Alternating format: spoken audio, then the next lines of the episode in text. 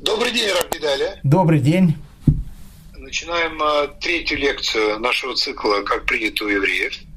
А, э, мы, мы рады приветствовать э, э, вновь присоединившихся слушателей, тех, которые поддерживают наш канал с самого недавнего начала его функционирования. И мы рады тому, что вам интересно, и судя по тем отзывам, которые вы присылаете Равгидалю, нам точно стоит продолжать. Что мы намерены сегодня и сделать. А, но прежде чем мы начнем сегодняшнюю беседу, мы хотели с Равгидалем а, посвятить эту беседу а, тому, чтобы на земле Израиля наступил мир и самым достойным образом закончился такой э, яркий и Э, такой э, э, кровавый конфликт, который сейчас развернулся. И в, этом, в этой жестокости, в этом кровопролитии точно нужно поставить правильную точку. Поэтому мы хотим еще раз посвятить эту лекцию тому, чтобы Всевышний оглянулся и навел тот порядок и мир, которого земля Израиля и все народы, которые ее населяют, точно достойны. Роман. Равгидали, от свадьбы перейдем к рождению детей. Давайте сегодня посвятим э, этому вопросу э, нашу беседу. Скажите, в еврейских семьях, я понимаю, что ответ будет э, сделан с учетом всех требований скромности, секс – это только способ деторождения или это э, также э, контакт между мужем и женой, который должен приносить удовольствие? Спасибо огромное за вопрос.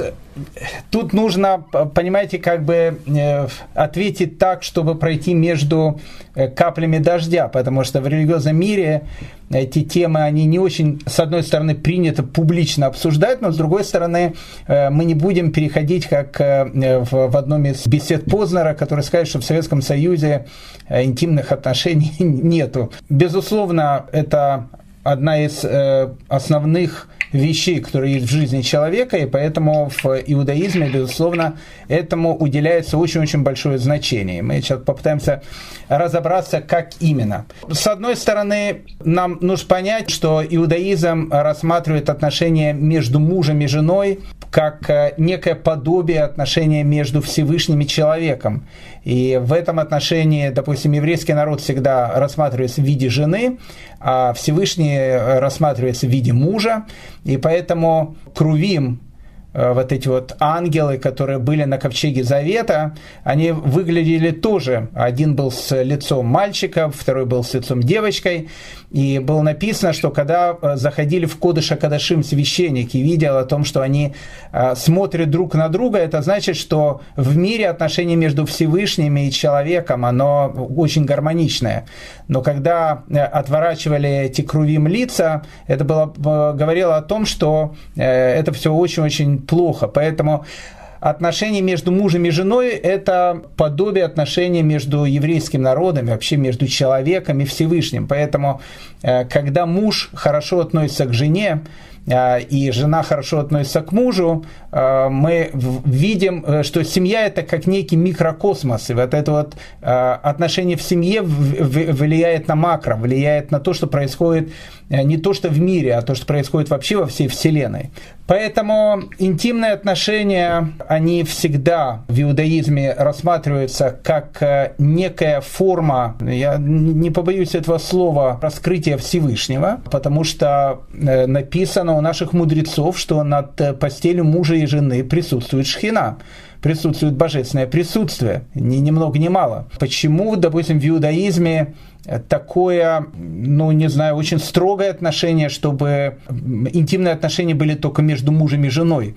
Потому что э, где-то отношения между супругами оно рассматривается как, э, ну, наверное, как уровень какой-то очень серьезной молитвы, как очень серьезного какого-то духовного подъема. А, и поэтому, когда э, во время интимных отношений, именно во время интимных отношений э, над постелью мужа и женой происходит раскрытие Всевышнего, потому что в результате этого может э, произойти зачатие ребенка. А в рождении ребенка участвуют трое, участвуют отец, мать и Всевышний. То есть, как бы родители, они становятся соучастниками творения. Поэтому, когда это происходит не над постелью мужа и жены, а где-то там, э, не знаю, еще где-то, то это рассматривается как высшая форма святотатства. Поэтому, когда это все переносится на уровень там, поматросить и бросить и так дальше, но это то же самое, что пойти там, в синагогу и сделать какое-то очень э, ну, некрасивое какие-то действия, которые оскорбляют это святое место. Поэтому э, в иудаизме э, интимные отношения не всегда рассматриваются с очень и очень такого глубокого и серьезного точки зрения.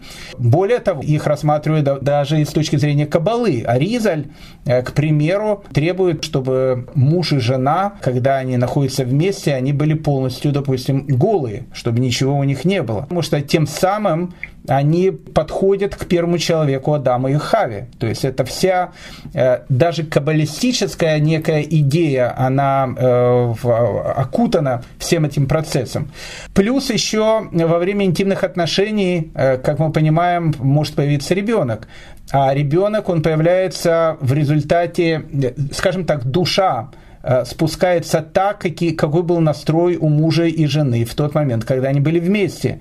И поэтому, если настрой был, э, ну, скажем так, высокий, возвышенный, то подобная душа и спускается. Если э, настрой был низменный и так дальше, то может и такая душа тоже спуститься. Поэтому великий Рамбан Нахманит в своем Эгерета Кодыш – в Святом Письме своем, о котором мы говорили в прошлый раз, и которое э, читают уже обычно женихи и невесты, которые вот-вот должны уже вступить э, в семейную жизнь, ему уже дают эту э, читать таинственное это письмо Рамбана сыну, там как раз об этом и написано, что нужно, чтобы у человека был там определенный правильный настрой. Но но, но с другой стороны, с другой стороны, Талмуд пишет э, о том, что мужчина, я хочу как-то это сказать более э, скромно, главный, кто в результате всего должен получить э, удовлетворение и удовольствие, это не мужчина, а женщина. Писано, что если так происходит, э, то в результате этого происходит зачатие мальчиков. То есть мальчики, даже наши мудрецы говорят, э, там, сколько это раз может там быть у людей и так дальше, даже до таких подробностей идет, идут разговоры, поэтому Всевышний не зря сделал то, что люди в результате э, того, что они находятся вместе в чистоте и в праведности, они получают удовольствие. Об этом, кстати, опять же пишет Рамбан. Э, Рамбан, э, свой это Игер это Кодыш, Святое Письмо, он говорит о том, что во многих культурах все считается, вот, вот эти вот закрытые части тела у мужчин и у женщин считается чем-то, ну, таким некрасивым, отталкивающим и так дальше, как было в христианской культуре. И он говорит, это неправильно, потому что если это было бы так, зачем Всевышний это все сотворил? Поэтому зачем Всевышний сделал так, что в результате интимных отношений люди получают удовольствие? Он это сделал не за какую-то животную природу, он сделал наоборот, чтобы возвысить человека. Поэтому э, в, этом, в этом отношении э, в иудаизме э, нет женского обрезания и каких-то других вещей, наоборот. Наоборот, считается, что у людей должно быть полноценное и сексуальная жизнь, и если есть какие-то проблемы, кстати, люди обращаются к раввину. иногда раввины э, направляют э, к, психологам, которые занимаются теми или другими проблемами. Э, очень часто такие вопросы могут прихожане задавать раввину о том, что чувствуют какое-то неудовлетворение, неудовлетворенность и так дальше. И в иудаизме всегда это рассматривается как очень и очень серьезная вещь. То есть это не как какая-то там грязь и так дальше, как-то принято было в христианстве. В христианстве оно изначально так было принято. Из-за чего? Потому что считалось, что интимные отношения между мужем и женой – это результат первородного греха. Потому что христианство считает, что Адам и Каин и Авель родились уже после грехопадения. Поэтому интимные отношения – это результат греха, поэтому любая любовь, она грешна по своей природе. С точки зрения Торы это все не так. Отношения между Адамом и Хавой интимные, они были до греха. И, и Каин и Авель рождаются тоже до греха. Поэтому, поэтому и отношение совершенно другое. Так что, э, завершая э, вопрос, э, иногда доходит до каких-то бреден, которые очень часто люди любят говорить о том, что в иудаизме все настолько строго, что между мужчиной и женщиной должна быть простыня и так дальше.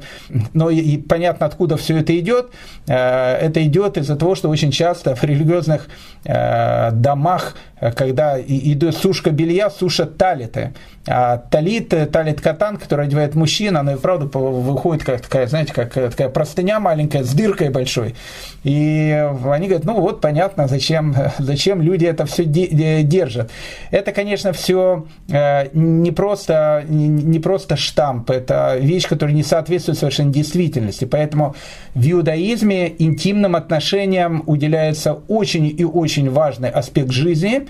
А еще я вам больше скажу. Так как в первую очередь э, удовлетворение должна получать женщина, а не мужчина. Отсюда, кстати, идут огромное количество разных правил. Допустим, Раби Лезеру Бен Азария, когда э, 18-летнему мальчику предложили стать э, главой Санхедрина, э, он сказал, я должен посоветоваться с женой как правило, когда детям э, дают этот урок, они это учат в Талмуде, в трактате Брахот, ну, посоветуют с женой, очень правильно, надо посоветовать с женой, это всегда правильно посоветовать с женой. Но вопрос идет насчет чего посоветовать с женой. А посоветовать с женой, потому что э, Талмуд, он пишет определенные э, нормы, которые, допустим, мужчина должен быть женщиной. Э, и поэтому написано там для э, погонщиков скота, э, там, скота и таких людей, которые занимаются такой, ну, не очень интеллектуальной работой, по много раз нужно быть. Чем более человек интеллектуальный, тем ему это разрешается делать реже. А, но поэтому, допустим, э, равину и так дальше, большому там человеку, который занимается какими-то очень большими э, духовными открытиями, э, раз в неделю, в, в ночь между пятницей и субботой. Это именно такая, такое время, когда, когда нужно быть вместе. Причем он не может сказать, что нет, потому что, потому что надо, так, так написано. Так вот, э, глава Синдриона, так как это человек не просто там раввин, он глава э, еврейского равинского самого большого суда, э, он может быть женой раз в месяц. Ему это разрешено законом. Поэтому, когда ему предложили стать главой Синдриона, он сказал, я должен спросить у жены. Я должен спросить у жены, а согласна ли она на то, чтобы я стал главой Синдриона. Поэтому э, даже в таких вот мелочах э, мы видим, э, мы видим отношение иудаизма к интимной стороне этого вопроса. Но еще раз хочу подчеркнуть, все это всегда связано разговором между супругами, между мужем и женой. Когда это имеется в виду там что-то на стороне, с точки зрения Тора, это высшая форма грязи и высшая форма э, святотатства, которое только можно себе представить. Я, кстати, слышал о том, что э, торговцам и бизнесменам э, правила не такие жесткие по временным ограничениям. Да, да, да, конечно, конечно, конечно. Торговцам и бизнесменам э, надо часто. Э, ну вот, э, как бы к этому э, надеюсь, с воодушевлением отнесутся Э, многие слушатели нашего канала. А, Равгидали, э, я полагаю, что я не пойду дальше в эту э, область, и те, кто интересуются, они могут непосредственно с вами связаться или с своими раввинами, и, соответственно, задавать уже вопросы не, не публично, а в индивидуальной беседе могут получить большее количество разъяснений. Скажите, как управляется рождаемость? А, в иудаизм. Но Очень часто через равина. Я, кстати, не шучу, я, я объясню, что я имею в виду. С точки зрения, с точки зрения иудаизма запрещена любая форма предохранения. Если это мужская, она запрещена всегда, то есть тут, тут, тут вопросов нету. Если э, разрешат какое-то предохранение, то оно может быть только женское. Э, мужское запрещено по закону. Теперь, э, в принципе, для того, чтобы женщина э, использовала какие-то предохранительные средства, она не может это сделать самостоятельно. Э, то есть э, для этого, опять же, может для многих это будет звучать странно, Э, для этого нужно будет спросить у Равина. Я объясню почему. Потому что э, главное, ну не главное, но первая заповедь, которая есть среди 613, это заповедь про урву, плодиться и размножаться. Кстати, очень интересно, это мужская заповедь, а не женская. С точки зрения иудаизма, заповедь плодиться и размножаться обращена к мужчине, а не к женщине. Э, и э, там задается вопрос, а почему, что женщина не надо плодиться и размножаться, почему она мужская, а не женская.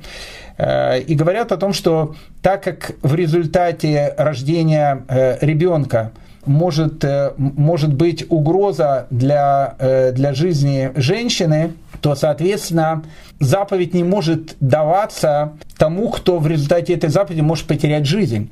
Поэтому э, считается, это, что это заповедь мужская, а не женская. Так как одна из основных заповедей – это плодиться и размножаться, значит, э, соответственно, люди, э, им запрещена любая форма предохранения. То есть они, они должны, ну, как бы это запрещено. Теперь. Но бывают разные обстоятельства. К примеру, женщина, у нее было кесарево сечение – и в результате какого-то периода времени ей запрещено иметь э, детей. Тут даже можно и у не спрашивать так как запрещено иметь детей с точки зрения медицинской, то женщина, безусловно, должна предохраняться. А, иногда этот вопрос задается, когда у, у, семейной пары есть какие-то вещи, связанные с э, семейным бюджетом или с какой-то занятостью, или еще с какими-то вопросами, которые могут возникать. И вот тогда, вот тогда э, нужно и э, обращаться к раввину, что тогда раввин, он может определить и сказать, что действительно ли у семейной пары, если действительно какая-то обоснование того, чтобы они сейчас, допустим, предохраняли, чтобы они какое-то время не рождались дети. Тут же вопрос идет еще о чем. Допустим, как Равин может рассматривать ту или другую ситуацию. Считается о том, что человек выполняет заповедь плодиться и размножаться, если у него рождается мальчик и девочка. То есть, если у него есть мальчик и девочка, то считается, что заповедь он выполнил. Ну, как бы, чем больше у него мальчиков и девочек, тем, конечно, лучше. Поэтому, если, допустим, э, семья многодетная, или, допустим, у семьи уже есть несколько детей, если есть, допустим, мальчик и девочка, то, э, соответственно, э, они разрешение могут получить намного быстрее. Но если у, семьи, допустим, детей нету еще, и семья молодая, говорит, может быть, мы как-то там, то, что называется в Израиле ласот хаим, там, там э, поживем в свое удовольствие, э, думаю, что мало кому разрешат. А, спасибо. А как э, вообще к какому количеству детей стоит стремиться? С точки зрения иудаизма, чем больше детей, тем лучше. Есть у революции начала, нет у революции конца. То есть, то есть с точки зрения иудаизма, чем больше, чем больше детей, тем, тем лучше. Поэтому, допустим, в религиозной среде, особенно израильской религиозной среде, которую, с которым, допустим, многие люди, может быть, там знакомые, видели и так дальше. Э, допустим, э, количеством детей 9, как, допустим, у меня в семье, бля, наран, никого не удивишь. То есть в, в России обычно это смотрят с огромным восхищением, особенно когда ты в аэропорту, там едешь там в Израиль или куда-то, всегда таможенники, а особенно таможенницы, они так э, с такой улыбкой благоговейной э, смотрят и всегда побыстрее пытаются пропустить и так дальше. То есть в России, ну и не только в России, то есть это считается, ну это что-то такое необыкновенное, но в религиозном мире это как бы норма, норма, и поэтому если люди могут иметь детей, чем больше ты имеешь детей, тем, тем лучше. Но мальчик и девочка э, как бы обязательный состав, к которому точно надо стремиться. Мальчики девочки это заповедь. Мальчики девочки это заповедь.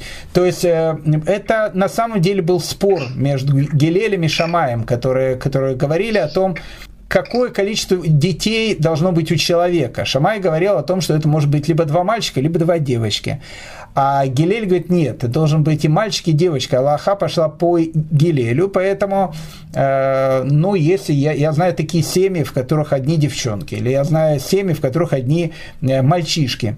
И в этом отношении э, наши мудрецы, которые на протяжении тысячелетий разбирали эти вещи, они сразу дают некий такой успокаивающий бонус. Они говорят, не волнуйся, э, внуки или внучки, если у тебя одни внучки и будет внук, будет считать, что ты тоже выполнил заповедь. Но я просто хочу сказать, что э, для, э, в религиозном мире это, это необыкновенное, необыкновенное удовольствие, особенно тогда, когда люди становятся более пожилыми. Э, вот представьте себе, там в семье, не знаю, там 9-10 детей, а потом э, у них у всех э, есть мужья и жены, это уже 20 человек а потом э, у каждого из них, ну, почитайте, даже по двое детей, а детей больше. Это уже 40 человек.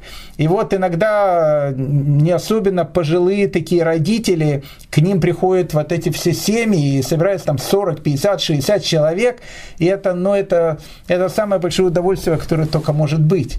Поэтому э, в религиозном мире э, это считается нормой. Это считается нормой, и это считается, что так правильно, так правильно нужно жить.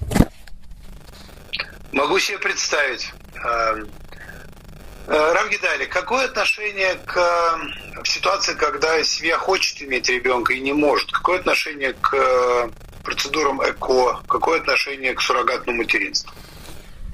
Суррогатное материнство запрещено. Э, суррогатное материнство запрещено. И особенно, особенно этот вопрос я уже слышал как минимум несколько раз, э, потому что, в, как, как э, сказали в последнем сериях сериала «Штицель», именно эта тема, тема и рассматривается, суррогатного материнства.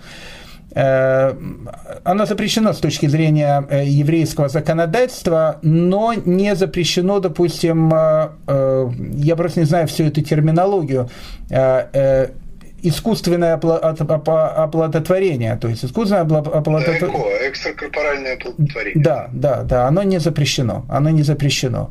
Э, проблема есть с суррогатным материнством. Но опять же, каждый конкретный вопрос нужно э, узнавать у, у равина, потому что ребенок но это, в принципе, самое важное, что есть в семье. То есть вот люди, они соединяются вместе, они вместе в одной постели, над этой постелью присутствует шхина, и должно что-то в результате этой любви появиться. И вот этот ребенок, который появляется, это вот их общее творение, мужа, жены Всевышнего.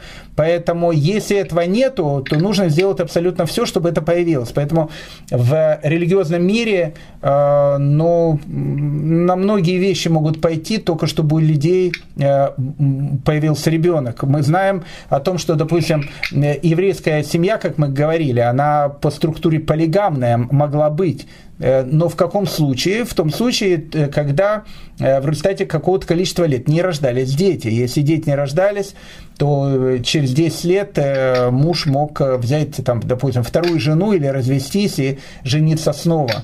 Но эти все вещи, которые, к сожалению, тоже бывают, э, любая форма медицинского Э, вмешательство э, и любая форма лечения – это та, та вещь, на которую очень часто, к примеру, собирают сдаку на, там, не знаю, искусственное оплодотворение. Это дорогостоящая вещь может быть, у молодых нету на это денег.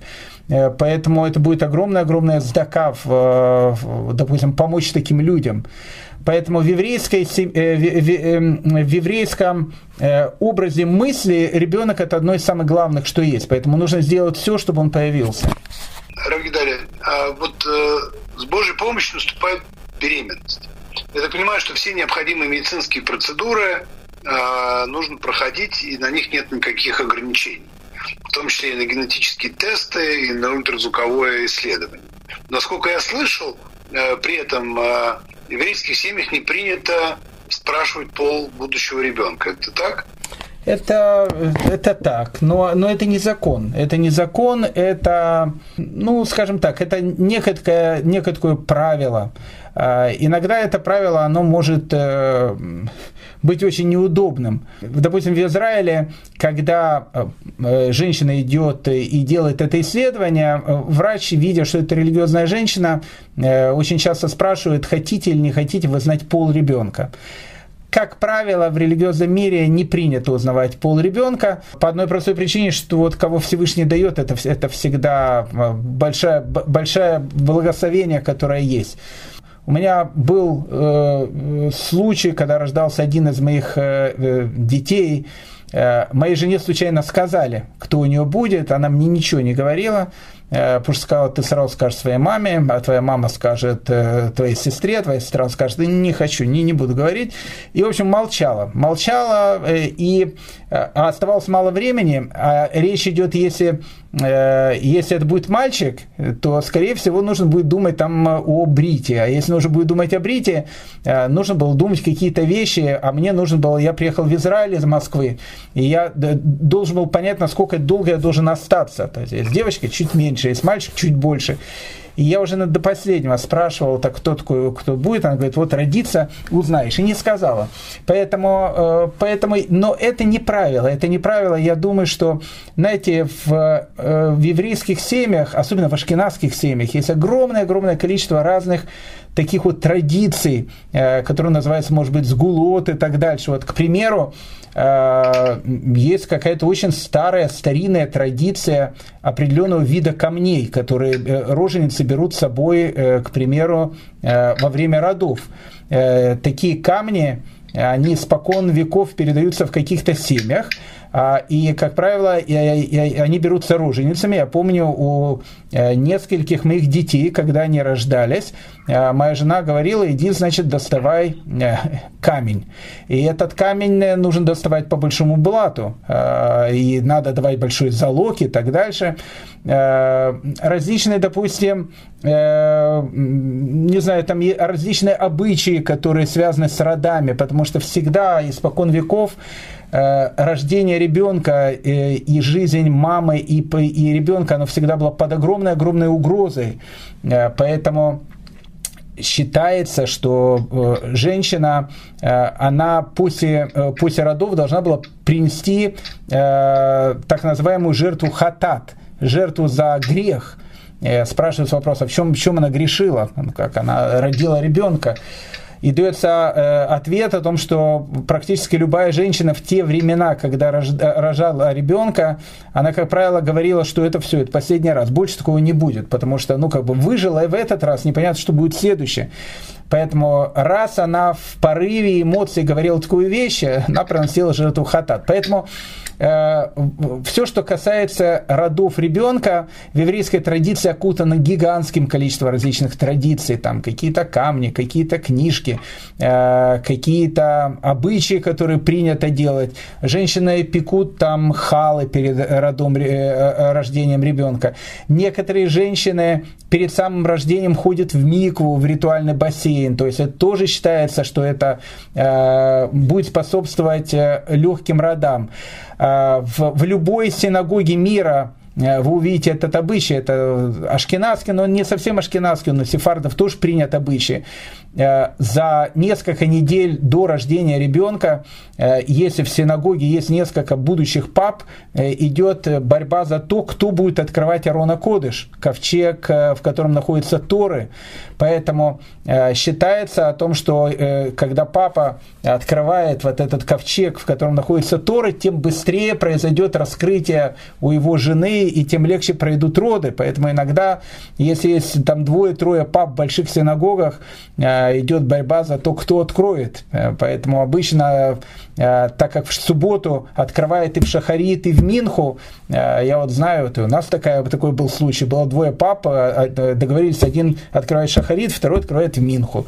И, и как бы в еврейских семьях к этому относятся очень-очень так ну, с большим, с большим э, уважением. Это, это традиции, которые уходят своими, э, своим началом в глубокие-глубокие века, я даже сказал бы в тысячелетия. Чуть менее может быть, веселая тема. Вот если э, женщина проходит генетический тест, э, например, сдает амниотическую жидкость и э, узнает о том, что э, ребенок э, родится с грубыми генетическими нарушениями э, и, соответственно, будет нездоровым и э, нездоровым в разных аспектах нездоровья. Вопрос, может ли она прервать беременность тогда? Это очень сложный вопрос. Ответ, ответ тут нет, но э, с другой стороны э, сложно ответить категорически, потому что не дай бог, чтобы у кого-то это, такие вопросы возникали, но э, каждый раз еще раз это вопрос к Равину, потому что в первую очередь, безусловно, Э, будет рассматриваться ситуация здоровья э, женщины. Поэтому, допустим, кесарево сечение э, – это не еврейский способ рождения, потому что, опять же, может, это легендарно все. Почему кесарево сечение? Потому что самое главное, чтобы родился царь. Поэтому жизнь матери, она второстепенна. В иудаизме это не так. Жизнь матери, она первостепенна. Поэтому э, если что-то угрожает жизни матери, то могут быть любые э, там решения и так дальше.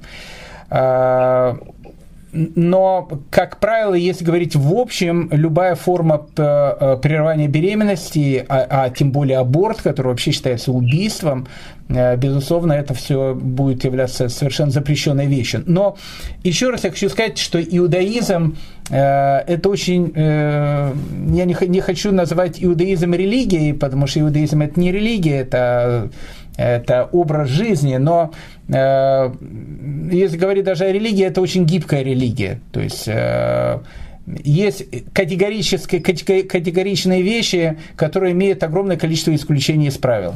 Как выбирают имя ребенка? Я слышал, что имя мальчика, например, нельзя э, загадывать до, не рекомендуется загадывать до рождения ребенка. Девочке можно.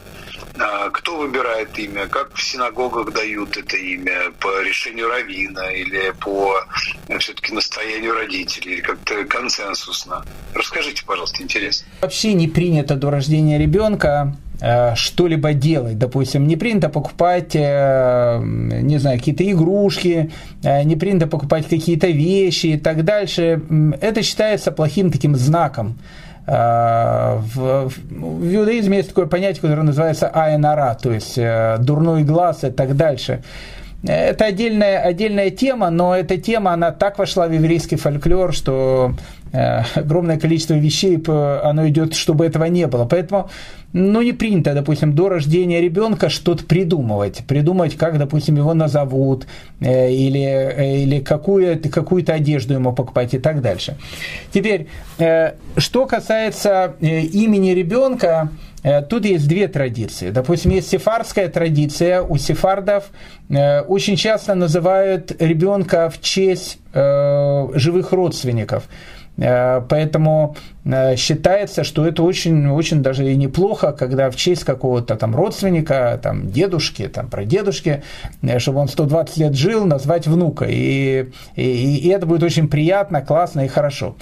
В, евре... в ашкенадской традиции это категорически запрещено, поэтому в честь э, живых родственников э, никого не называют. Э, теперь очень, очень интересно, не называют, я вам скажу даже с этим пример, очень интересный, который связан с моей семьей. Вот, вот типичное воплощение этого ашкенадского обычая в, в, в действие. В самом начале 90-х годов, к сожалению, ушел мой папа. Э, а моего папа звали Ян, а еврейское ему, его имя Я, Яков.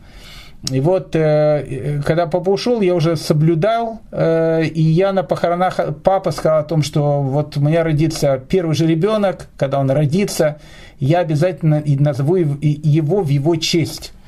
И вот прошло много там лет, но, но относительно много лет, и у меня рождается первый ребенок, и это дочка. И я думаю, ну как же, в честь папы я же не назову Яковом. Поэтому я долго, мы долго думали с женой, что делать. И мы решили ее назвать в честь второй половины Якова. Вторая половина Якова – это его жена Рахель. Поэтому у нас дочка сразу получилась Рахель. Потом у меня рождается второй ребенок. и тоже девочка.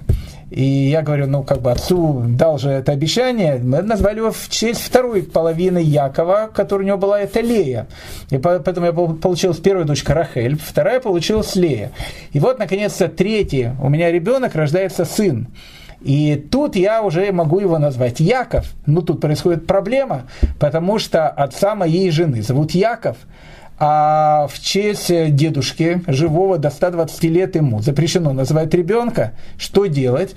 И поэтому мы даем нашему третьему ребенку второе имя Якова. А второе имя Якова было Израиль. Поэтому у нас получилось Рахель, Лея и Израиль. И первых три наших ребенка я назвал в честь отца, но ни одного из них не назвал Яковом.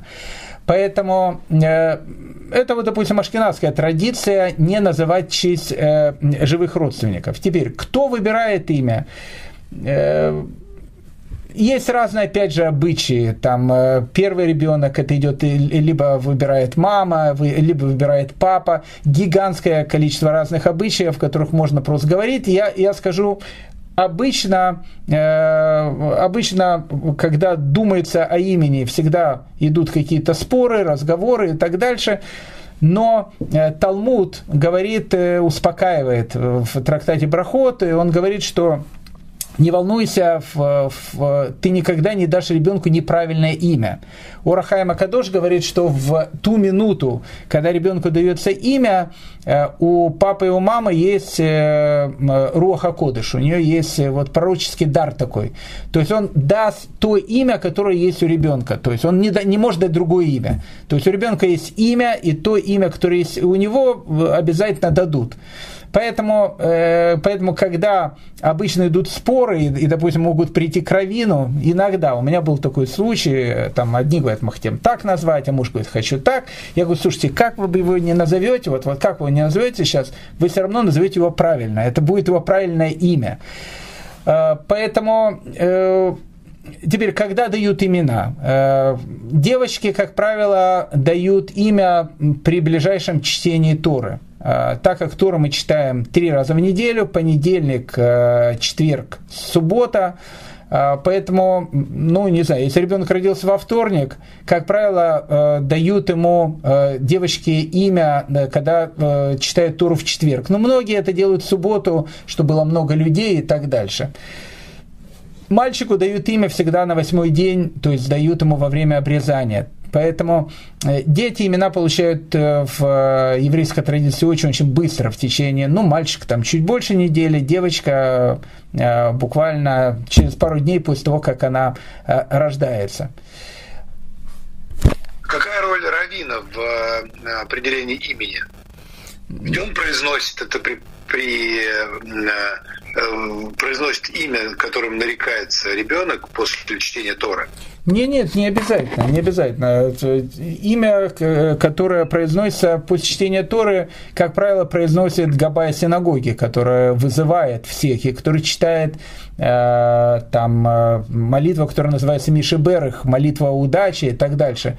Поэтому можно, конечно, безусловно, Равина попросить, он тоже это прочтет, но э, у Равина нету прерогативы называть ребенка именем. Точно так же, допустим, во время обрезания. Во время обрезания а, опять же, там э, в, по еврейской традиции тоже все окутано огромной-огромной традицией, поэтому каждому человеку пытается дать э, какую-то, э, ну не знаю, какую-то важную функцию, чтобы никто не обиделся. Вот, допустим, много приглашенных – Э, как правило, не как правило, а после родов э, мужчина не имеет права дотрагиваться до своей жены определенное время.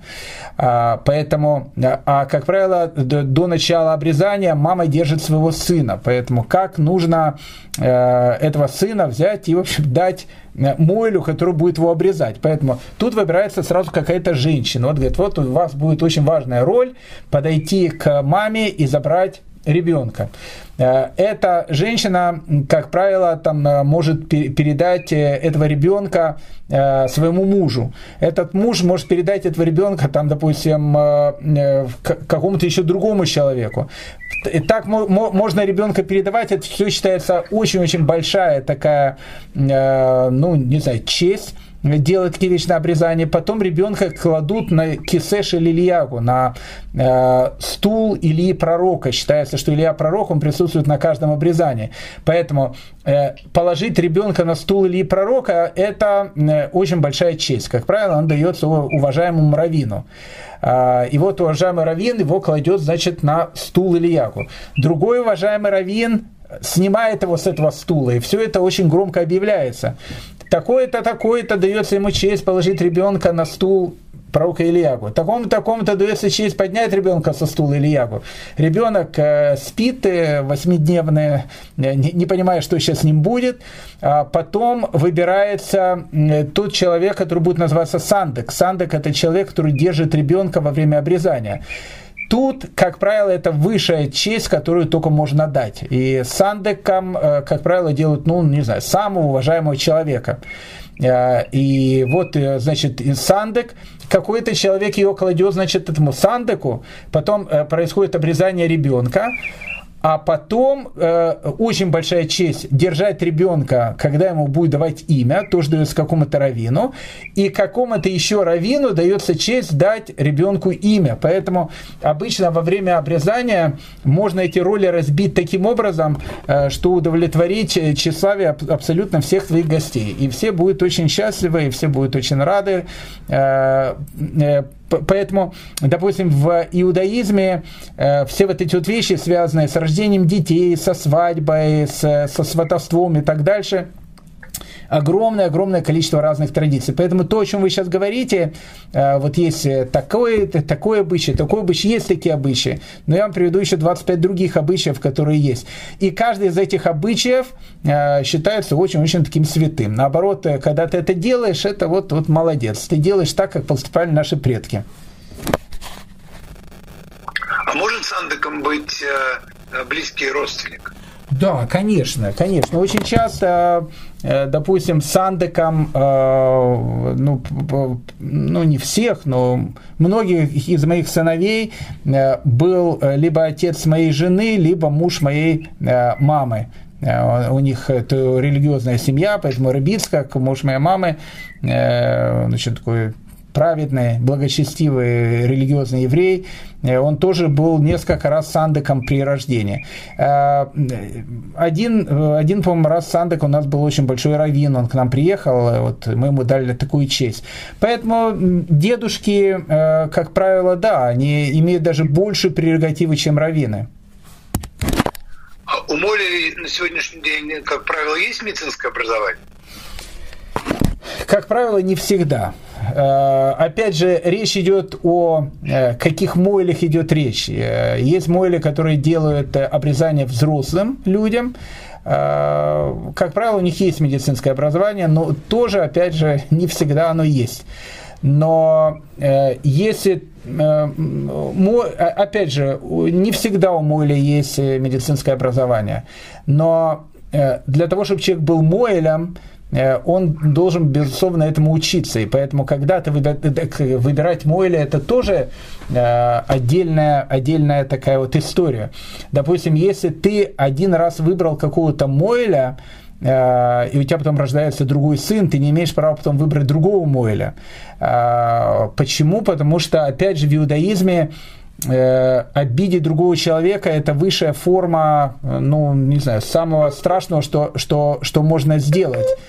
Поэтому, э, если ты выбираешь, соответственно, другого Моэля, то э, тем самым ты показываешь о том, что тут Мойль был, видно, не совсем хорошим. Поэтому, если у тебя был один Мойль, у тебя должны быть эти Мойли постоянно. Либо Э, ты должен просить э, разрешения у этого мойля сменить мойля. Это звучит иногда, может быть, смешно, но э, у меня была такая практическая вещь с моим прошлым ребенком. Мойль, который обрезал всех моих сыновей до этого, вдруг заболел каким-то, не знаю, гриппом там или еще чем-то, и в результате этого у него было осложнение, и у него немножко перекосило лицо.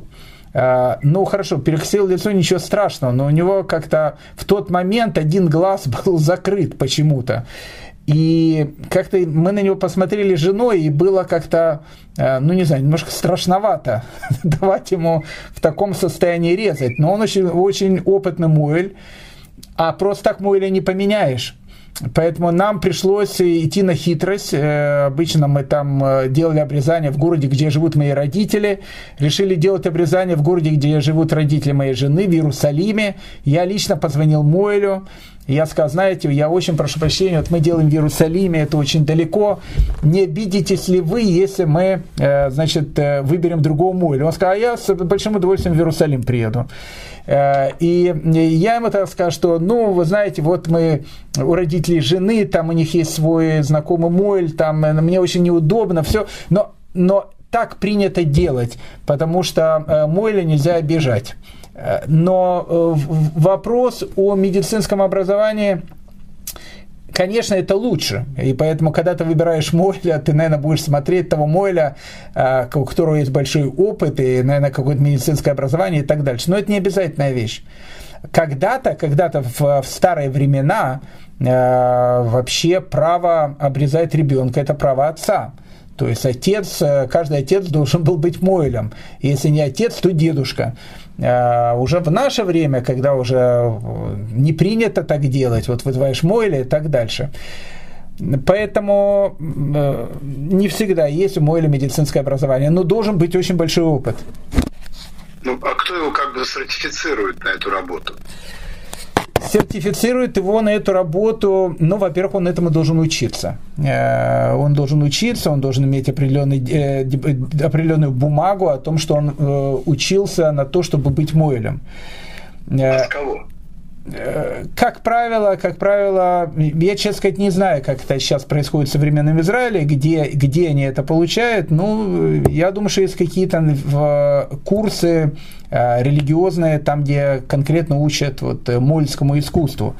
А потом Мойль, он э, какое-то время должен быть на практике, то есть он должен быть с другим Мойлем смотреть, как происходят какие-то вещи и так дальше. Но еще раз, это все идет речь, когда мы говорим о обрезании маленького ребенка, но если речь идет о обрезании взрослого человека, э, это делается в медицинских кабинетах э, со всем оборудованием и так дальше, и э, тогда, безусловно, Мойль это человек с образованием, потому что там и наркоз, и все вот эти вот вещи.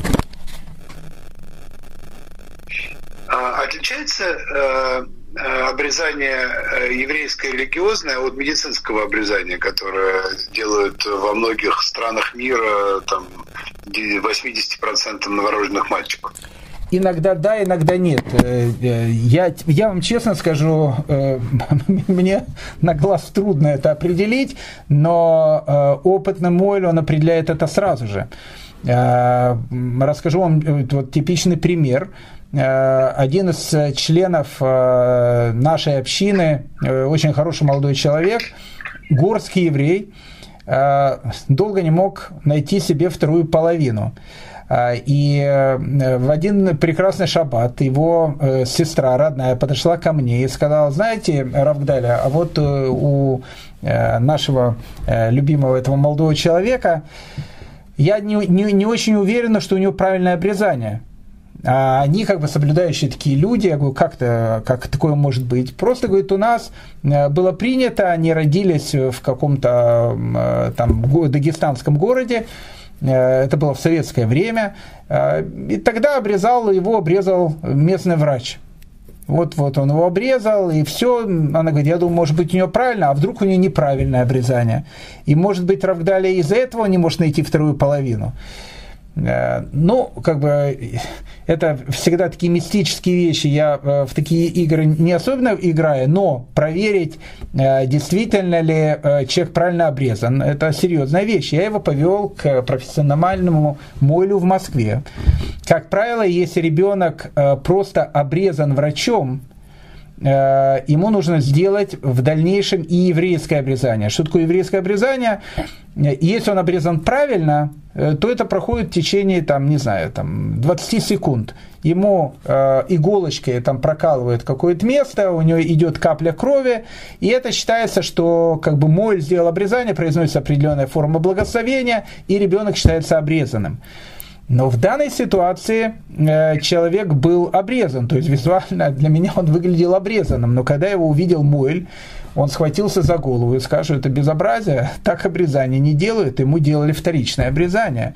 Э, и э, от, отсюда я узнал, что не всякое обрезание, которое делает врач, оно потом будет считаться полным обрезанием, потому что там есть определенные э, традиции и законы, которые должны быть конкретно на еврейском обрезании, и э, не всегда они присутствуют на медицинском. Но в 90% случаях, особенно то обрезание, которое делают в Америке, но то, что я на практике это видел, или в Австралии, э, оно признается Мойлем. То есть э, оно считается, что он сделано, и поэтому э, если такому ребенку когда-то обрезание делал не раввин, а врач, э, нужно будет, чтобы потом раввин пустил капельку крови, либо присутствовал сам на обряде обрезания. Тогда это будет тоже считаться все кошерным. Хочу вернуться к теме наречения именем. А, считается ли э, у ортодоксальных а, евреев о том, что а, присвоение имени определенного определяет, э, в свою очередь, э, то, как будет развиваться жизнь у ребенка? Еще как, еще как, но опять же, я хочу сразу же подчеркнуть, есть огромное количество разных традиций, поэтому все, о чем мы сейчас говорим, мы говорим не о законе, мы говорим сейчас о традиции, особенно эти традиции могут в разных группах э, быть разными. Но, к примеру, э, у ашкенадских евреев э, не принято, опять же, это не, нет запрета, то есть это можно всегда делать, но считается, что это не очень может быть хорошо, когда ты даешь имя ребенку в честь какого-то персонажа или в честь какого-то родственника, у которого была трагическая судьба. Э, поэтому, когда я свою первую дочь назвал Рахель, э, мне мой э, раввин посоветовал, я бы на том месте взял бы второе имя, э, как-то прикрыть его. Почему? Потому что э, Рахель, она большая праведница, жена Якова, но она молодую умирает при родах. Поэтому, э, когда я брал имя моей дочери, я взял и второе имя, Эстер. Я ее назвал в честь моей бабушки. Так она получилась Рахель Эстер. Получается, тогда имя Рахель, оно уже чем-то прикрыто. Либо, допустим, э, у меня есть дочка, которую зовут Сара. Э, Сару мы назвали в честь э, тети моей мамы, которую расстреляли в, во Львове в 1941 году. А, и мы решили дать, ну, как, если даешь э, имя в честь э, человека, который был расстрелян, значит, как-то надо ее э, чем-то закрыть. Поэтому мы ей дали тут же второе имя Броха. Браха – это благословение. Поэтому получилось Сара Браха. Сара Браха, то есть Сара с благословением. Это нормально. А, точно так же, когда мы давали имя моей второй дочери Лея, так как Лея, жена Якова, тоже, ну, скажем так, у нее какой-то период жизни был не очень счастливый такой, э, поэтому она плакала много. Поэтому мы ей дали второе имя Симха. Симха – это радость, поэтому получилось Лея Симха. Но э, я вам покажу огромное количество разных э, людей, у которых есть имена и Рахели, и Леи, и так дальше, без всяких прикрытых имен. Просто Рахели и Лея. Нету такого закона, Э, как-то прикрывать имя. Это обычаи. То есть, опять же, обычаи, э, ашкенадские обычаи, обычаи принято в, в моем кругу, в моей семье. Но э, ашкеназы к этому относятся очень так... Э, э если вы спросите любого раввина, он скажет, все глупо. Ну, не тоже глупость. Он скажет, да, даже не говори об этом, нет таких вещей, называй как ты хочешь. Но если ты потом спросишь э, в, в приватной беседе, он скажет, я бы, конечно, прикрыл бы это имя чем-то. А, Поэтому, да, безусловно, считается, что э, человек, который несет какое-то имя, он э, связан с этим именем. Я вам скажу, что, допустим, по моим детям, у каждого из моих детей, а у каждой из них имеет библейское имя, они очень похожи на тех персонажей, в честь которых их называют. Очень похожи. Я, я не скажу, что это, я не скажу за всю Одессу, может быть, это не всегда так работает, но конкретно в моей семье я это вижу. То есть у каждого э, моего ребенка, который имеет имя, э, библейское, танахическое имя, он похож на того персонажа, в честь кого его называют. Какие-то черты характера, и они отличаются. Спасибо. Равгидали, а не еврейскими именами принято называть? Ну, э, скажем так. Э, ну, например, Эстер, мы знаем, что это не еврейское. Да, это не еврейское. Оно, оно, канонизировано, оно канонизировано, как говорится, да, у дружественных конфессий, да, но Эстер это же не еврейское имя.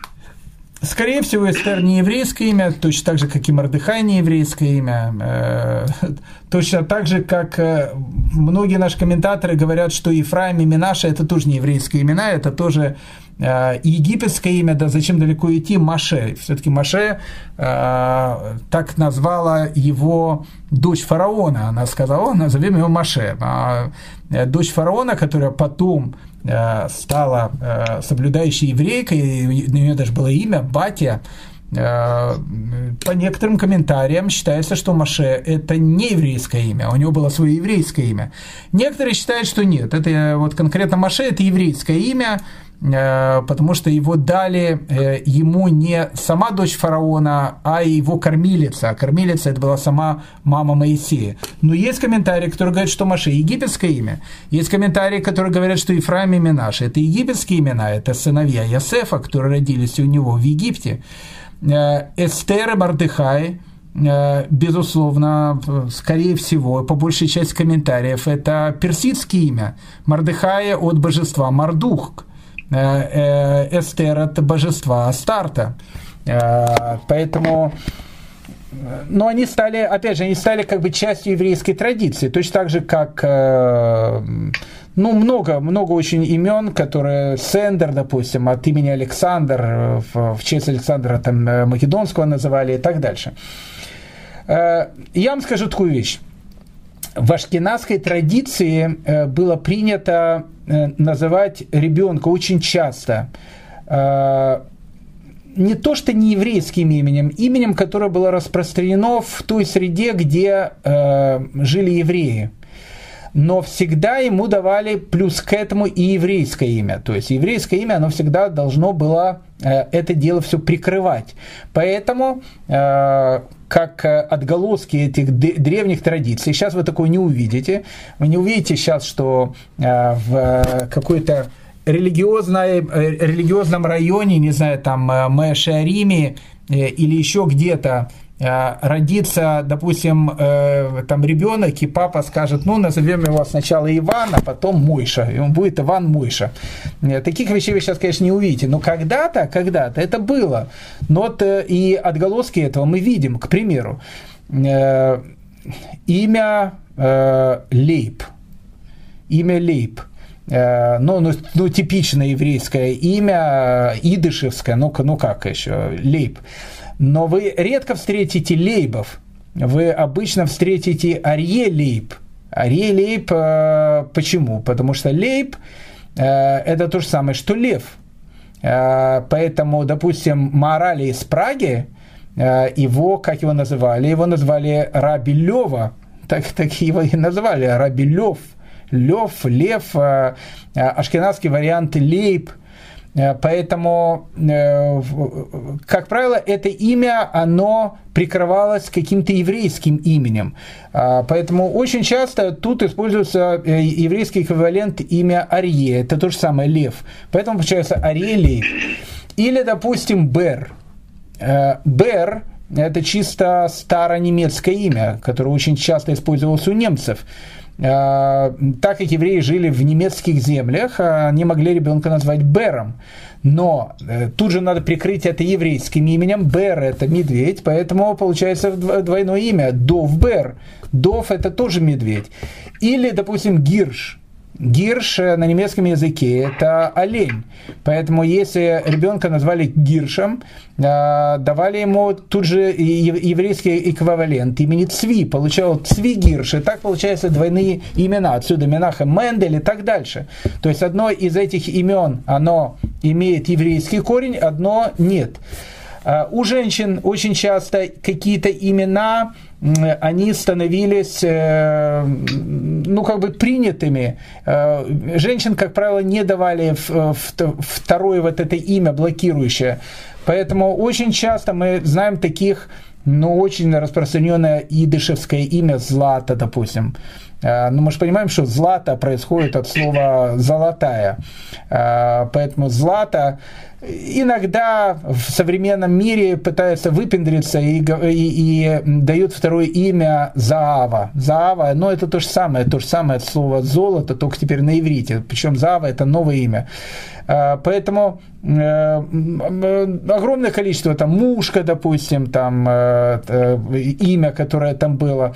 Или, допустим, иногда, иногда даже бывают такие курьезные вещи. Допустим, имя Фаня. Э, Фаина. Считается, что это, ну, не знаю, чисто, чисто такое э, идышевское имя, и действительно многим давали это имя, но имя Фаня – это английское имя, оно появилось в середине 19 века, там был написан какой-то английский роман, я не помню, как он назывался, э, там было использовалось имя Фаня, особенно Файн, красивое, то же самое, что и Белла, это тоже, тоже самый эквивалент. Э, почему-то евреям это имя очень понравилось. Они начали называть Фаня, но уже в те времена было видно о том, что это имя какое-то новое и не еврейское.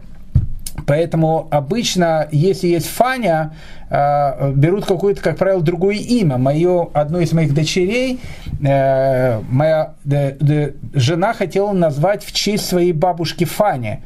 Но мой знакомый Равин сказал, смотри, Фаня это не совсем еврейское имя, а, поэтому, поэтому дай то имя, которое, как правило, э, идет рядом с этим именем Фани. Мы дали имя Фейга. Но Фейга – это тоже идышевское имя, которое обозначает птичка, ципора. А, и оно тоже не совсем идышевское, потому что вариант этого имени есть и в германских языках. Поэтому, э, э, возвращаясь к вашему вопросу, когда-то давали, не то, что они были не еврейские имена, это были имена, которые были распространены среди э, ну, тех народов, где жили, где жили евреи. А, но всегда давалось какое-то второе имя, которое должно было быть обязательно еврейским. Поэтому у ашкенадских евреев, поэтому вы увидите такую частую традицию иметь двойные имена – Скажите, вот э, если э, еврей вырос в светской э, семье и получил, соответственно, обычным светским образом свое имя, имя еврейское или нееврейское, э, он ведь может получить э, второе еврейское имя э, во взрослом возрасте? Он... И, во-вторых, может или даже должен? Он, э, я больше бы сказал, я больше бы сказал бы, что он должен получить это имя по одной простой причине, потому что это имя у него уже есть. То есть у каждого еврея на небесах в картотеке он значится под своим именно еврейским именем. Поэтому э, тут, опять же, э, работает тот же самый принцип. Когда ты даешь еврейское имя, в, этот, в эту минуту у тебя есть пророческий какой-то дар. Поэтому если э, человек всю жизнь был Константином, и, и вдруг почувствовал свои еврейские корни, то, безусловно, Константину надо взять имя. Как правило, имя еще раз дается при обрезании – но если человек, э, если человек не обрезан, это чуть-чуть больше, наверное, какие-то более а, проблемы, потому что все-таки мужчине имя дается при обрезании. Но с другой стороны, э, даже если он пока не обрезан и хочет э, именоваться не еврейским именем, и еврейским именем это очень правильно, потому что это именно его имя, в котором он записан в небесной картотеке. Поэтому рано или поздно оно у него проявится.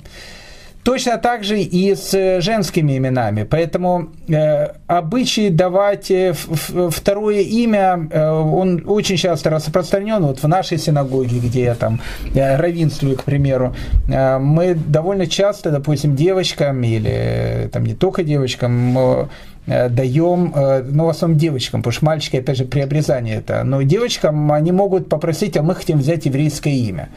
И это очень хорошо. То есть э, тогда это имя, оно становится на слуху. Но это не значит, что оно придумывается. У каждого еврея в небесной картотеке написано его небесное имя. Причем, что интересно, я вам скажу, опять же, э, вот еще раз обычаи, ведь мы же говорим, как принято у евреев. Э, считается, что когда человек умирает, э, он э, тут же забывает свое имя. Ну, но это э, как бы можно объяснить, потому что его душа, она воплощаться могла не один раз, и вдруг он, и вдруг он все понимает. И э, он, э, написано, забывает свое имя, а его потом могут спросить, как тебя зовут. Поэтому для того, чтобы он не забыл свое имя, есть обычай такой, опять же, это не правило, но есть обычай, Э, когда э, читаются определенные э, цитаты из Танаха, из еврейской Библии, начало и конец которого являются началами конца твоего имени. Поэтому написано цитаты из Танаха еврей не забывает. Поэтому, когда он через 120 лет попадает туда, у него спрашивают, как твое имя, он, о, помнит эту цитату, и сразу он может запомнить, вспомнить свое имя по первой и последней букве. Э, иногда, э, особенно в советские времена, не знаю, как в вашей семье, в моей э, так точно, бывали такие вещи, когда еврейские имена пытались как-то замаскировать. Это тоже была довольно такая распространенная практика. Допустим, меня при рождении назвали Геной. Так меня называют сейчас единственный человек в мире, это моя мама. Э, она меня до сих пор называет Геночкой, что шокирует э, всех моих детей, жену и так дальше. Но э, когда меня назвали Геной, меня назвали Геной не из большой любви к, к, к Греции, потому что Геннадий это греческое имя. Меня назвали в честь двоих моих дедушек – Одного звали Гдаля, второго звали Нахум. И решили, а как же назвать? Взяли по именам. Это очень э, чисто еврейский такой способ все сопрощать. Получалось Г и Н. И какое имя? Безусловно, это имя Гена, потому что в имени Гена э, именно две эти гласных. Поэтому, когда я брал еврейское имя, я не, ничего не придумал, меня так назвали. Я поэтому взял, у меня есть и Нахум, и есть Гдаля. А, поэтому очень часто также получается, допустим, имя Леонид, к примеру. А, очень часто Леонидами называли в честь Лейбов там или еще как-то, потому что оно было созвучно, то есть не, не, не боялись называть тем именем, поэтому среди евреев Леонидов гигантское количество. Леня, как, если Леня, то это всегда почему-то еврей. Действительно, да, хотя Леонид это не еврейское имя, но Э, огромное количество леонидов, как правило, это евреи, потому что их называли в честь каких-то предков, у которого было созвучное имя. Равгидаля, я правильно понимаю, что если во взрослом возрасте э, человек берет себе еврейское имя, то не обязательно, э, чтобы после этого вся община или там, вообще все его знакомые называли его этим именем, и паспорт менять, в принципе, не нужно. Э, он сам решит, когда это имя использовать и в как, как, при каких обстоятельствах, так? Э, и, и да, и нет. То есть э, для того, чтобы имя стало рабочим, кто-то должен его э, так, так называть. Поэтому обычно большинство э, э, моих там знакомых и так дальше я всегда называю по еврейскому имени. Иногда это шокирует людей, потому что их так никто никогда не называл, но я это делаю, допустим, специально для того, чтобы это имя было звучащим. Если это имя звучит какое-то количество времени, то оно действительно становится его полноправным именем. А, точно так же э, чисто идышевская, э, если мы уже говорим об именах, традиция э, добавлять к произнесению мужского имени, если речь идет о женатом человеке, титул рэп. Потому что в, не принято назвать по имени отчеству, но когда есть взрослый человек, а, допустим, в русской традиции это есть там, имя, отчество, это уважительная форма. Допустим, в идышевской, в форме рэп это не значит раб, э, раф, это значит э, уважительное отношение к женатому человеку, как господин. Э, поэтому в Теве молочнике, если кто читал Шолом Алехима, ему исключительно называют Рептевия. Э, и называют ее Рептевия не потому, что там он раввин, а потому что так уважительная форма обращения к взрослому человеку. Поэтому для меня, допустим, взрослого женатого человека назвать просто по имени – это понебратство. Э, а если я прибавляю к этому имени Рэп, то это уже не понебратство. То есть это я уже называю в уважительной форме этого человека. Э, поэтому, опять же, все вещи, связанные с именами, Э, они тоже в еврейской традиции окутаны гигантским количеством различных традиций. А как, э, как, какую приставку надо сделать к имени женщины? Если рэп к мужчине, то к имени мужчины, то к имени женщины. Ну, обычно говорят геверет, э, госпожа, но так, так, как, так как, как правило, говорят э, в Израиле. В ашкенадской традиции, честно сказать, не знаю. Наверное, есть, я, может быть, просто не знаю. Э, если это жена Равина, то, то опять же, ашкенадская форма обращения к ней – это Ребецен. То есть, есть Равина, есть Ребецен. Чисто ашкенадская форма такое обращение к жене Равина. Но, опять же, это э, тоже такая уважительная форма. Э, в еврейской традиции уважительное отношение к другому человеку, оно всегда стоит на, на, в центре всего. Поэтому э, самое главное в, в еврейской традиции не обидеть другого человека. Поэтому любая форма там, понебратства и так дальше, она никогда не приветствуется. Поэтому лучше назвать кого-то рэп, рэп там Леонид или Рабигуда, э, чем просто Леонид и, и Иуда и так дальше. И это будет как бы для меня, допустим, язык не повернется так назвать взрослого человека.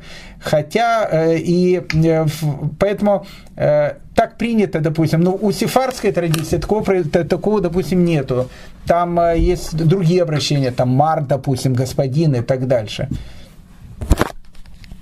Равгидаля, э, вернемся к теме деторождения. Ну, в принципе, сегодня весь день вокруг этой темы э, и двигаемся. А вопрос такой, как долго принято кормить грудью э, ребенка новорожденного? Опять же, понимаете, тут есть совершенно разные какие-то вот подходы. Допустим, начнем даже не с груди, начнем с такой вещи, которая называется педюраль. Э, педюраль, э, обезболивающий способ, э, когда женщина там не испытывает там, мук, там, к примеру, при рождении. Можно или нельзя делать педюраль? Ответ, конечно, можно и даже нужно, но Допустим, среди... Вы имеете в виду, прошу прощения, передуральную анестезию? Да, да, да, да, да. А. Поэтому, но, допустим, среди многих женщин религиозных, вы найдете очень четкое такое представление о том, что лучше так не делать. Э, почему? Потому что, ну, не знаю, ну так рожали всегда, так рожать правильно. Э, иногда, иногда педераль, допустим, она связана к, с какой-то опасностью, что могут быть какие-то последствия и, и так дальше. Поэтому Э, если вы спросите у любого равина, можно или нельзя делать педераль, конечно, можно. И даже, наверное, это хорошо. Чем меньше женщина страдает, тем лучше. Но все равно, опять же, так как в еврейской традиции все окутано вековыми какими-то традициями, а еврейскому народу, слава богу, 4000 лет, поэтому у нас э, традиции древние очень. Поэтому многие, очень многие женщины, они, допустим, стараются до последнего терпеть э, и, э, допустим, э, Э, не делают, допустим, педюраль, как э, многих детей рожала моя жена. А, то же самое идет с кормлением грудью. Э, в еврейской традиции когда-то старались кормить ребенка до трехлетнего возраста. И Сара, она кормила Исхака до трехлетнего возраста, и в тот момент, когда она перестала его кормить, в честь этого даже устраивали праздник. Поэтому принято, опять же, нет закона, э, но принято по традиции э, кормить ребенка чем больше, тем, тем лучше. Но Если у жены по какой-то причине она работает или еще что-то, и она хочет э, не кормить ребенка, а кормить ребенка смесями какими-то, никто вам ничего не скажет против. То есть нету такого, что есть закон кормить. Но так как э, на протяжении веков было принято кормить, поэтому обычно в религиозном мире женщины кормят детей долго. Долго, но так как в религиозном мире женщины беременеют часто, а, и иногда бывает э, дети, которых называют погодки, и она может забеременеть в тот момент, когда она кормит грудью, поэтому э, тогда она может прекратить кормить грудью, но всегда, опять же, то, что я э, знаю, то, что я вижу, всегда для еврейской религиозной женщины это всегда очень большая такая психологическая травма, может, для любой женщины. Но в, в еврейской традиции принято кормить чем, чем дольше, тем, тем лучше. как, как мы знаем из э, Торы, э, э, в честь э, э, Авраама, в честь э, того, что когда э, э, Ицхака, если я правильно помню, э, э, перестала Сара кормить, по этому поводу провел большой праздник. Да, да. Является ли это традицией, которая сейчас э, применима у евреев? Нет, я не слышал этого я не слышал, э, но, знаете, в иудаизме, э, в еврейском образе жизни традиций настолько много, э, и иногда слышь какую-то традицию, понятия не имея о том, что, что она где-то существует. Вот в частности, как, как пример, я, может, уже когда-то приводил эту вещь, у евреев, допустим, написано о том, что надо уходить от примет, если это какие-то приметы других народов и так дальше. Поэтому я на протяжении долгого времени моей жене, э, допустим, когда дарил цветы, всегда дарил либо 4, либо 6 э, либо два, если, если жмотился. Обычно шесть дарил. И всегда люди очень удивляются. Я всегда чисто вот шесть дарил, чтобы не дарить пять, потому что э, я считал, что это православная традиция. Потом, когда я увидел в, трак, в трактате Псахим о том, что написано, что вообще э, что-то, вещи, связанные с счетным, э, лучше не делать, а лучше с несчетными, я-то даже не стал дарить пять цветов. Либо, к примеру, э, много лет тому назад, э, я помню, у нас был класс, э, и в этом классе была дверь, и мы решили сделать там ремонт. Э, и решили эту дверь, э, ну, как бы не то, что замуровать, ну, в общем, да, ну, не замуровать. То есть сделать так, чтобы было вместо этой двери плотная, стена и сделать в другой части э, класса дверь. Я помню, Равин был у нас в гостях, он сказал, знаешь, когда ты это будешь делать, сделай обязательно там какую-то дырочку. Потому что принято, если не сделаешь, то, ну, как бы это плохо. То есть, если тут была какая-то дверь, все, что у тебя будет тут находиться, будет обычно ломаться. Я, как рационалист, рамбамовского такого плана э, на это немножко улыбнулся. Но действительно, там стояли компьютеры, они всегда ломались в этом месте. То есть какая-то, какое-то, а, то, что он сейчас сказал, эта вещь, она э, имеет очень-очень древнюю традицию. Поэтому э, традиций у евреев гигантское количество, и их можно привести, особенно пожилые люди, их знают очень много, и всегда они работают, что самое интересное. Равгидар, я, я в этой части нашей беседы понял, что нам надо сделать отдельную беседу, а может и две, на тему э, примет э, у евреев. Я думаю, что это будет бестселлеры э, в, э, в нашем цикле. А сейчас скажите, ну вот а рождение детей же принято отмечать? В какой-то момент организуется торжество по этому поводу? Обязательно, обязательно. Допустим, в честь рождения мальчика, а, в первый же э, шаббат после рождения мальчика устраивается праздник такой, который называется Шолом а, зачем он, зачем он устраивается? Считается, что когда э, ребенок приходит э, из э, мира душ, где все там было так хорошо, в этот материальный мир, и он теперь вошел в тело, и мы сейчас он только родился, животик у него там болит, и не, не знает, что тут происходит и так дальше, нужно ему как-то, ну, как бы ободрить его, сказать, смотри, в этом мире тоже все очень классно. Поэтому в первый же шаббат после рождения мальчика устраивается вот такая, такое мероприятие, называется Шолом Зойхер, приглашается много гостей и так дальше. А, безусловно, всегда делается трапеза после обрезания. Это тоже такая вот обязательная программа.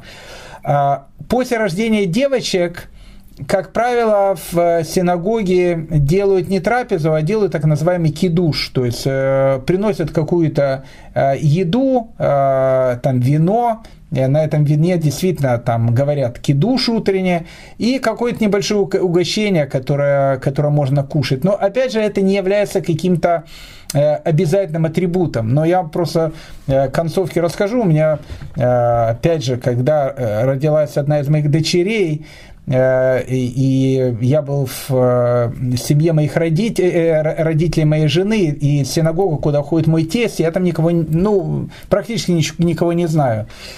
И я начал говорить, может, не надо делать кидуш, ну как, я принесу какую-то еду, принесу это вино, я людей не знаю, ну как это все будет, как-то неудобно. И я решил посоветоваться с моим раввином. Я ему позвонил, задал этот вопрос – он мне сказал, знаешь, далее я тебе скажу такую вещь. У меня есть один э, э, ну, человек, который со мной советуется, у него много-много лет нет детей. Они потратили гигантские деньги сейчас на то, чтобы у них родился ребенок. Знаешь, говорит, если бы у них родился ребенок, они бы устроили не просто трапезу, они бы могли бы, не знаю, там Э, отдать все деньги, которые есть у них, только э, сделать какую-то благодарность, что родился ребенок. У тебя просто родился ребенок, и ты спрашиваешь, делать это, не делать. Конечно, говорит, делать. Но э, еще раз, это не закон, это обычай. Поэтому, допустим, если с, э, с мальчиками э, э, допустим, делать тот же самый Шолом Зохер, в первый же шаббат отмечает рождение мальчика и трапезу после обрезания. Это тоже обычаи, но обычаи приняты. Э, у девочек делать э, вот кидуша, о котором я говорю, иногда делают, иногда не делают, но все, еще раз, то, что мы говорим, мы говорим на уровне не закона, а на уровне еврейского обычая. А что принято дарить на э, мероприятие, посвященное рождению детей? Э, нету, нету каких-то общих вещей, но почему-то почему принято у, у, у современных, я не знаю, как у древних было, у современных почему-то принято дарить серебряные ложечки, э, чтобы кормить ребенка чем-то. Я помню, у меня на рождение моего ребенка, это там четверо или пять учеников подарили нам эти серебряные ложечки э, маленькие, они, из них можно было потом делать коллекцию. А, ну, как правило, как правило, не знаю, то есть ну, распашонки какие-то дарят или еще что-то, а может и ничего не дарят. Ну, как бы нет... Деньги? Обычно на обрезание редко. Обычно на обрезание редко. Ну, могут дать подарок, но редко. Гидаля, мне кажется, сегодня нам стоит приостановиться. Э, мы э, раскрыли кучу секретов, тайн э, и просто традиций, что самое главное. И еще раз хочу пожелать, чтобы в нашем народе, да и вообще во всем мире рождалось гораздо больше детей, и жили они долгие, счастливую жизнь, они погибали в э, идиотских э, и страшных э, э, варварских конфликтах, э, который сейчас идет в том числе и на земле Израиля. Amen. И напоминаю, что мы посвящаем сегодняшнюю нашу беседу э, тому, чтобы в земле Израиля воцарился достойный мир с Божьей помощью. С Божьей помощью, чтобы возобновился э, поскорее в земле Израиля мир, и чтобы наши дети жили и радовали нас до 120 лет. Огромное спасибо. Аминь. Спасибо.